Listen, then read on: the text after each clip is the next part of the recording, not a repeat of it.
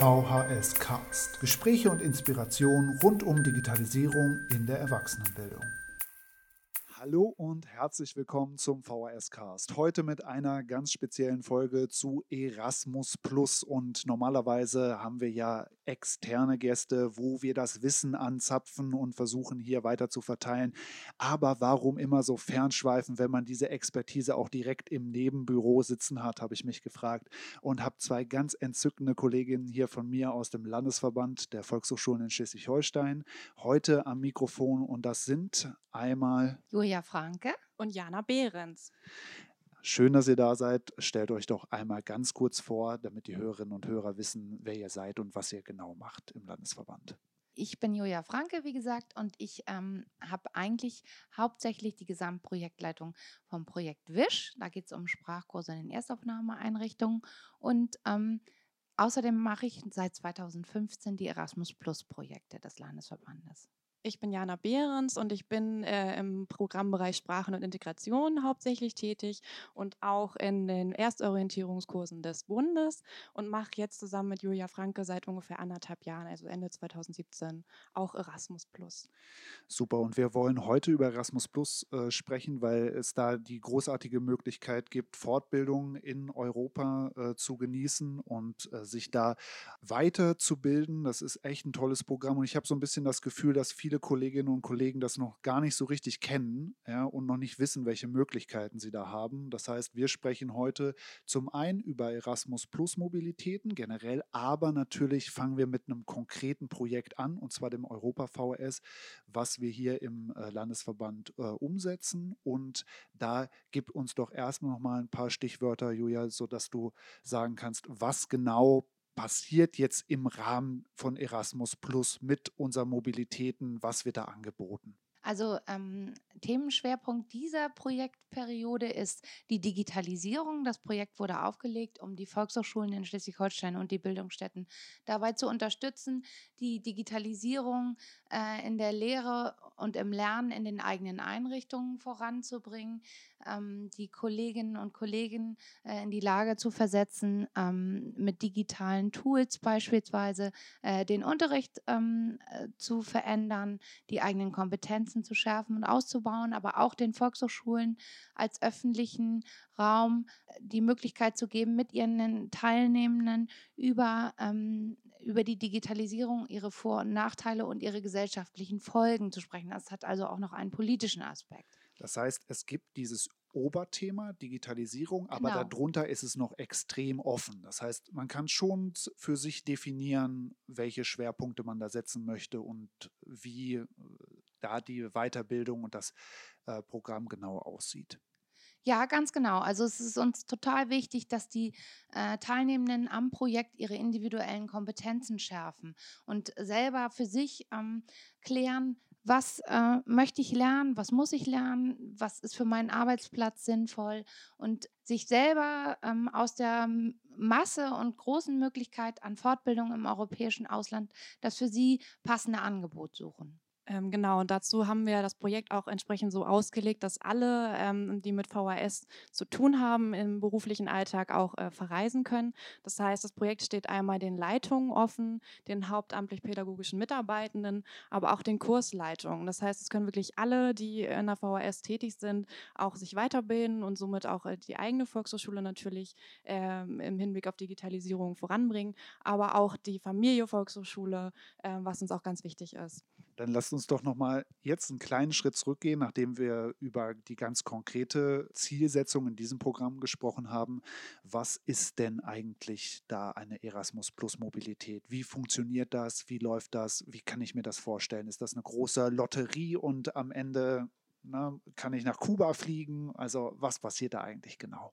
Also wir haben äh, als Landesverband äh, bei der Nationalen Agentur ähm, für die Berufsbildung ähm, den Antrag gestellt. Wir haben ähm, 60 Mobilitäten beantragt, die jeder ähm, wahrnehmen kann, der an einer Volkshochschule in Schleswig-Holstein arbeitet. Jana hat das eben schon gut erklärt, wer da die Zielgruppe ist. Und ähm, jeder, der Lust und Zeit hat, eine solche Fortbildung ähm, zu machen, kann sich gerne bei uns melden. Dieses Projekt wird jetzt bald auslaufen, aber wir haben bereits ein Anschlussprojekt beantragt. Für die Fortbildung sind Budgets vorgesehen, festgelegte, für Reisekosten, ähm, Aufenthaltskosten und eventuell Kursgebühren, wenn die anfallen, die auch relativ unbürokratisch ausgezahlt und auch nicht einzeln abgerechnet oder zurückbezahlt werden müssen.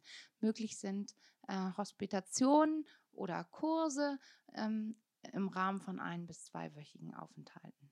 Ergänzend dazu, äh, wer also gerne über Erasmus Plus eine Mobilität ähm, antreten möchte, meldet sich erstmal bei uns und klärt mit uns ab, was möglich ist. Also ob zum Beispiel eine Hospitation vielleicht äh, in Frage kommt oder ein, doch ein Kurs, der auch strukturiert ist und ähm, wo man sich dann auch mit anderen in einem Kurs ja auch austauschen kann aus ganz Europa. Das würden wir im klärenden Gespräch einmal dann herausarbeiten. Und äh, das Verfahren ist dann relativ einfach. Also man füllt eine Lernvereinbarung aus, indem man äh, festlegt, was möchte ich mitbringen mitbringen von meiner Hospitation oder von meinem Kurs?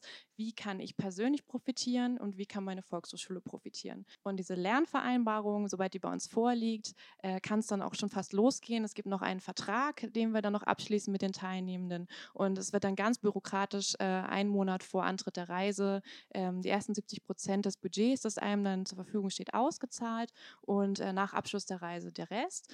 Ähm, genau, also es funktioniert wirklich ganz, ganz einfach, wenige Schritte und wir sind sind immer da an jedem äh, Punkt, um gerne äh, unterstützend zur Seite zu stehen. Wenn du da gerade von Budget sprichst, ich kann mir gut vorstellen, dass eine ganz wichtige Frage immer sein wird, so wie viel kriege ich denn jetzt eigentlich? Wird hier kostendeckend gezahlt, so springt am Ende vielleicht auch noch was äh, für mich dabei raus oder muss ich drauflegen, wenn ich so eine Mobilität mache? Kann man da pauschal eine Antwort geben? Ähm, ja, äh, nicht hundertprozentig pauschal, aber ähm, auf jeden Fall eine Tendenz. Wir haben viele Rückmeldungen bekommen, dass die Budgets, die zur Verfügung stehen, ähm, ausreichend sind, sodass die Kosten auf jeden Fall gedeckt sind in der Regel. Ähm, wir haben für die Aufenthaltskosten ein, ein, eine Spanne zwischen 80 und ungefähr 115 Euro, je nach Zielland. Ähm, das heißt, da sind die Übernachtungskosten mit drin und je nachdem, ne, was dann noch überbleibt, kann man auch noch sein, seine Mahlzeiten äh, davon gut bestreiten. Ähm, dann haben wir ein, äh, die Kursgebühren in Höhe von 70 Euro pro Kurstag. Das deckt sich in der Regel mit dem, was ähm, da an Kursgebühren anfallen, weil die Anbieter natürlich mittlerweile auch wissen, ähm, wenn wir Erasmus Plus Kurse machen, was die Teilnehmer an Budgets bekommen und haben sich entsprechend darauf eingestellt, dann auch die Höhe ähm, zu fordern an Kursgebühren. Genau, und die Reisekosten ähm, sind auch entsprechend der Entfernung angepasst. Und da kommt man auch sehr gut mit hin. Also das sind die Rückmeldungen und äh, Julia ist ja auch schon selber gefahren. Julia ist ja doch nochmal, bei dir hat das doch auch gut gepasst, oder? Ja, hat es. Also das war ausreichend. Ähm, die Europäische Union weist immer darauf hin, dass es sich lediglich um eine Förderung handelt, aber ich bin damit ausgekommen und ähm, das war total angemessen. Man kann vielleicht noch mal als kleinen Satz dazu sagen, sollte das Projekt in der nächsten Förderperiode bewilligt werden, das erfahren wir im Mai, wird ähm, werden die Fördersätze nochmal deutlich angehoben, weil den Mittelgebern inzwischen klar ist, dass viele Kursleitende auch an den Projekten und Programmen teilnehmen, die dann natürlich in der Zeit der Fortbildung keine eigenen Einnahmen haben. Insofern ähm, werden die Aufenthaltskosten nochmal deutlich erhöht werden. Ähm, also die Mittelgeber gucken schon genau, wer ist die Zielgruppe und was brauchen die. Aber man kann mit dem Budget gut auskommen. Bei mir hat es jedenfalls geklappt und die Rückmeldungen sind auch alle so. Dann lass uns doch mal ins Detail gehen, was man denn eigentlich macht in so einer Erasmus Plus Mobilität. Ihr habt vorhin kurz angerissen, es kann ein Kurs oder eine Hospitation sein. Und für wen ist äh, das jeweilige Format geeignet? Also wer macht vielleicht lieber einen Kurs, wer macht vielleicht lieber eine Hospitation? Habt ihr da Erfahrungswerte und könnt ihr da schon mal einen Tipp geben? Also äh, unserer Erfahrung nach ist, hat es sich herauskristallisiert, dass in der Regel die Leitungen der Einrichtung ähm, Hospitationen vereinbaren oder die Programmbereichsleitungen Hospitationen vereinbaren, um einfach mal den europäischen Kollegen in anderen Erwachsenenbildungseinrichtungen über die Schulter zu gucken, wie läuft es da mit Digitalisierung, wie wird das eingesetzt, welche Best-Practice-Beispiele gibt es, ähm, was ist sinnvoll, was ist nicht sinnvoll. Ähm, das wird viel und oft und sehr gerne gemacht. Für die Kursleitungen kommen ganz oft die Kurse in Frage. Kurse sind ähm, in der Regel auf den äh, Alltag der Kursleitung ausgelegt, auf den Arbeitsalltag. Das heißt, es werden äh, einerseits Tools und Programme vorgestellt, die man gut im Unterricht einsetzen kann. Dazu passen natürlich auch konzeptionell äh, didaktische Inhalte. Ähm, das heißt aber nicht, dass man wenn man eine Leitung oder HPM ist, äh, jetzt nicht einen Kurs belegen kann, weil häufig die Kursinhalte auch ähm, tatsächlich für den Alltag äh, der HPMs oder äh, Leitungen äh, auch viele Inhalte mitbringen, die, die man halt anwenden kann oder umsetzen kann. Ähm, es geht ja darum, ein größeres Bild zu bekommen und auch vielleicht, wie kann ich meine Kursleitung entsprechend schulen auf Basis dessen, was ich gelernt habe. Also es äh, gibt ganz viele Möglichkeiten. Jetzt ist der Fortbildungsmarkt da aber bestimmt extrem unübersichtlich, oder? Also das, wie kriegt man das hin, da die für sich passende Fortbildung zu finden oder vielleicht auch einen Hospitationspartner, der äh, Sachen macht, die interessant sind, äh, ohne dass man die vielleicht schon kennt. Also was äh, bietet sich da an? Gibt es da Plattformen, gibt es da Seiten, auf denen man recherchieren kann? Also wir wollen es natürlich unseren Teilnehmenden so leicht wie möglich machen. Deswegen haben wir für unser Projekt eine eigene Projektseite ins Leben gerufen. Die findet man unter unserer Homepage. Wir werden dir nachher nochmal die Links zuschicken. Die können Sie dann im äh, folgenden Text zum Podcast auch finden. Also auf äh, www.vrs-sh.de gibt es eine Projektseite. Es gibt eine von der Europäischen Union aufgelegte ähm, Seite. ePale heißt die, die werden wir ebenfalls verlinken. Ähm, da gibt es ebenfalls Anbieter von Kursen, da findet man andere Erwachsenenbildungseinrichtungen und äh, eine weitere Suchmaschine für diese Art von Fortbildung ist School Education Gateway. EU. Auch da gibt es europaweite ähm, Fortbildungsangebote für Erwachsenenbildung. Also wir haben schon eine Vorauswahl ähm, zur Verfügung gestellt. Wer selber äh, eigene Ideen hat, das gibt es auch ganz oft, dass Leute kommen und sagen, ich kenne da einen tollen Partner, da möchte ich gerne mal hin. Das machen wir natürlich alles auch genauso war es bei mir ja auch. Ich habe äh, ja jetzt auch gerade eine Erasmus Plus Mobilität, die hier auch auf dem Podcast stattfinden wird ja, und dort dokumentiert wird. Und äh, bei mir war es genau so, dass ich den Kooperationspartner, den äh, ich Besuche in Dänemark vorher schon kannte und mit denen ganz gerne weiterarbeiten wollte, mich weiter austauschen wollte. Und es ist natürlich immer noch was anderes, über E-Mail und Videokonferenzen mal miteinander zu tun zu haben, als wirklich den über die Schulter gucken zu können und genau zu sehen, wie ist eigentlich deren operatives Geschäft, wie machen die das, mit welcher Haltung gehen die an die Arbeit ran und das sieht man dann doch leider erst so, wenn man direkt daneben sitzt so und es sieht. Und da freue ich mich total drauf, dass das äh, möglich ist durch Erasmus.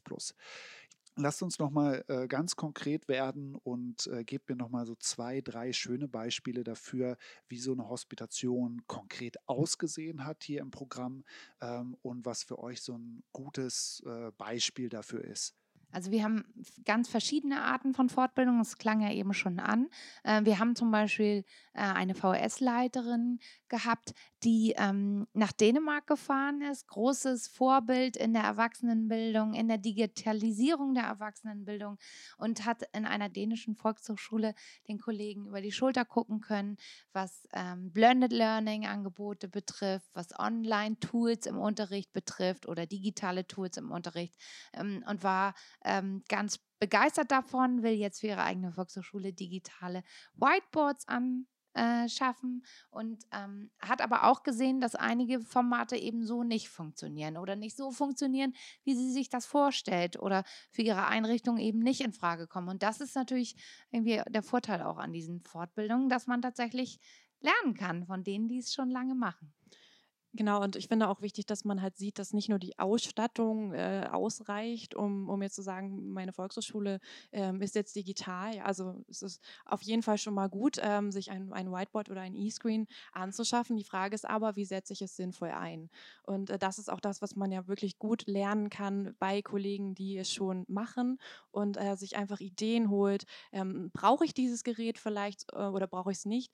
Ähm, dass man einfach äh, schaut, ähm, was ist für mich sinnvoll? Und wie kann ich das weitergeben, auch an Kollegen und Netzwerkpartner? Das war jetzt ja ein Beispiel für eine Hospitation. Und äh, wie sieht es mit dem Kurs aus? Habt ihr da auch ein gutes Beispiel? Ja, mehrere sogar. Es gibt äh, viele tolle Kurse, die ähm, uns äh, im Nachhinein ähm, erzählt werden, dass sie wirklich klasse waren.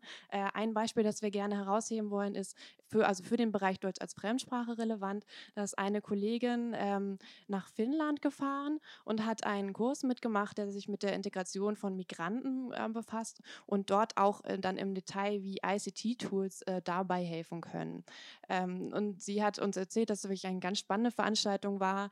Ähm, es ist in dem Fall so gewesen, dass sich die, äh, der Kurs auch an, an Lehrer in Regelschulen gerichtet hat, aber äh, vorab wurde eine Umfrage gemacht, ähm, wer kommt und welche Bedürfnisse habe ich, sodass dann auch äh, da ein wenig drauf eingegangen werden konnte, sodass die Kollegin dann auch sagte, dass es wirklich ganz beeindruckend war, auch was die technische Ausstattung natürlich angeht. Da ist Finnland ja auch Vorreiter.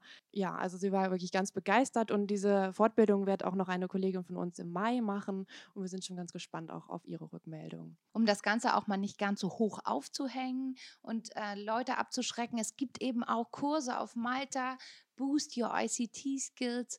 Ähm, wo es einfach nur darum geht, jeden Tag eine andere Form von digitalem Tool kennenzulernen, der, das sinnvoll ist im Einsatz im Unterricht. Also, dass es äh, und auch für Anfänger geeignet ist, die bisher dafür noch damit noch nicht so viel Zeit verbracht haben oder es im eigenen Unterricht noch nicht einsetzen. Also es gibt auch ganz niedrigschwellige Angebote, die wir genauso gerne fördern, ähm, die Rückmeldung, die wir immer wieder kriegen, ist, das ist ja viel einfacher, als ich das gedacht habe. Das hätte man schon länger machen können. Und das ist eben das, was wir auch sagen. Und das macht uns total froh. Und die Leute sehen eben auch, dass eine totale Arbeitserleichterung ist. Man kann die Teilnehmenden ganz anders ansprechen. Man kann sie ganz anders mitnehmen. Also das ist das, was wir ganz oft hören. Was mich an Erasmus Plus und den Mobilitäten total fasziniert, ist ja, das habt ihr jetzt in den Beispielen auch ganz gut gezeigt, dass es eine Riesenspannbreite ist. Ne? Von wirklich grundlegender Fortbildung auf Kursebene hoch zu Hospitation, die strategische äh, Komponenten mit drin haben kann. Also da, das heißt, da ist für jeden was dabei. Ne? Und das kann man für sich ganz gut ausdefinieren, so, ne? was man mitnehmen möchte aus der Mobilität. Jetzt habt habt ihr vorhin schon kurz anklingen lassen. Das ist jetzt das zweite Mobilitätsprogramm, das der Landesverband aufsetzt. Der Antrag für das dritte ist gestellt und da verlassen wir jetzt den äh, Bereich der Digitalisierung als Oberthema und es wird da, habe ich gehört, mehr um Diversität gehen. Ja, ganz genau. Also wir finden, dass das ein passgenaues Angebot ist für unsere Volkshochschulen und ein sinnvoller und logischer Nachfolger von Digitalisierung, den großen Themen, denen wir uns momentan alle stellen müssen. Es geht um Diversität, es geht um Diversity Management, also einerseits, wie gehe ich mit der Verschiedenheit von Teilnehmenden äh, um, wie kann ich andererseits in meiner Einrichtung über Diversity Management die Vorteile einer äh, verschiedenartigen Kollegenschaft äh, einsetzen. Das wird das große Thema ähm, des nächsten Projektes sein. Darauf freuen wir uns schon sehr und hoffen, und drücken die Daumen, dass wir die Zusage bekommen. Auch hier ist es so, dass tatsächlich äh, wieder alle äh, VHS-Kolleginnen und Kollegen äh, teilnehmen sollen und dürfen, ähm, sodass äh, tatsächlich also Diversität auf allen Ebenen, also wie Julia es eben auch schon gesagt hat, angesprochen wird, ähm, auf institutioneller Ebene, auf kollegialer Ebene und auch in, im Kurs selber, auch als Thema eines Kurses, wirklich alles möglich, sodass wir wirklich äh, allen Kollegen ermöglichen wollen, äh, auch hier wieder spannende Mobilitäten anzutreten. Und das heißt, äh, dieses Oberthema wie jetzt zum Beispiel Digitalisierung und Diversität denkt sich das die antragstellende Institution selbst aus und sagt, hey, wir würden ganz gerne was in diese Richtung machen oder gibt es da ein europaweites Oberthema, an das man sich da bitte halten soll? Also es gibt schon äh, europaweite Oberthemen, wie du das nennst, aber tatsächlich ist das ähm, jetzt eine Projektidee, die hier bei uns aus dem Landesverband gekommen ist, weil wir die für folgerichtig halten, wie ich ja schon gesagt habe, und ähm, für äh, wichtig für die Zukunft. Das ist auch die Rückmeldung, die wir bisher gekriegt haben. Und ähm, ja, wir hoffen, dass das klappt und ähm, freuen uns sehr auf die spannenden äh, Berichte der äh, Teilnehmenden die hoffentlich dann verreisen dürfen. Dann drücke ich da schon mal die Daumen. Ja, natürlich auch in meinem eigenen Sinne, weil ich möchte ja nicht nur einmal reisen mit der Mobilität. Und äh, dann wünsche ich dem Projekt erstmal alles Gute.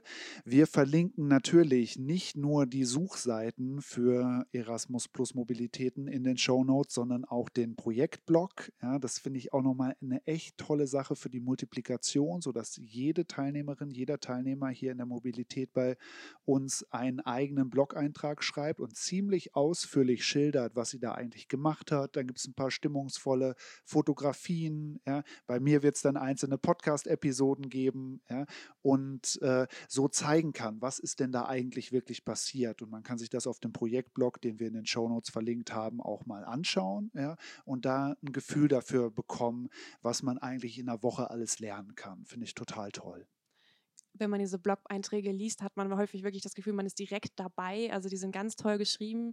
Ähm, nicht nur der Kursalltag oder Hospitationsalltag, sondern halt auch das kulturelle Umfeld, der Austausch mit den Kollegen. Ähm, es sind ganz tolle Anregungen, die man sich da holen kann, äh, auch wenn man selber nicht verreist. Aber natürlich soll der Blog auch anregen, Lust zu bekommen, selbst loszufahren. Und wer das äh, macht, also wer das gelesen hat, den Blog oder einen Beitrag, der ihm besonders gefällt und sagt, Mensch, das würde ich gerne machen, kann sich gerne jederzeit bei uns äh, melden beim mir oder Julia. Wir sind äh, immer für alle Fragen äh, bereit.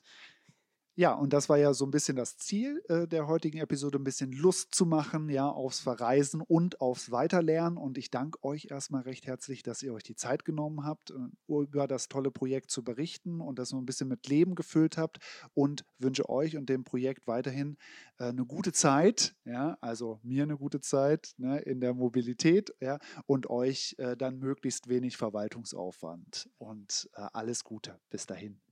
Dankeschön, Karl, und dir viel Spaß in Dänemark. Genau, wir danken dir, dass wir hier uns äußern durften zu diesem großartigen Projekt und freuen uns, wenn es lange weitergeht.